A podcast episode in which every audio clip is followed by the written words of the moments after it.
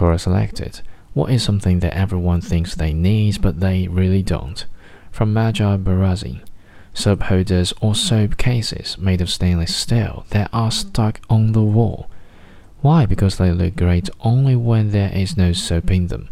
They look great on modern fancy tiles made of stainless steel. They're beautiful, shiny, bright, and clean, but only for a short period of time. As soon as you put the soap in and started to use it, the soap melts, mm. disintegrates, and turns into a creamy mash.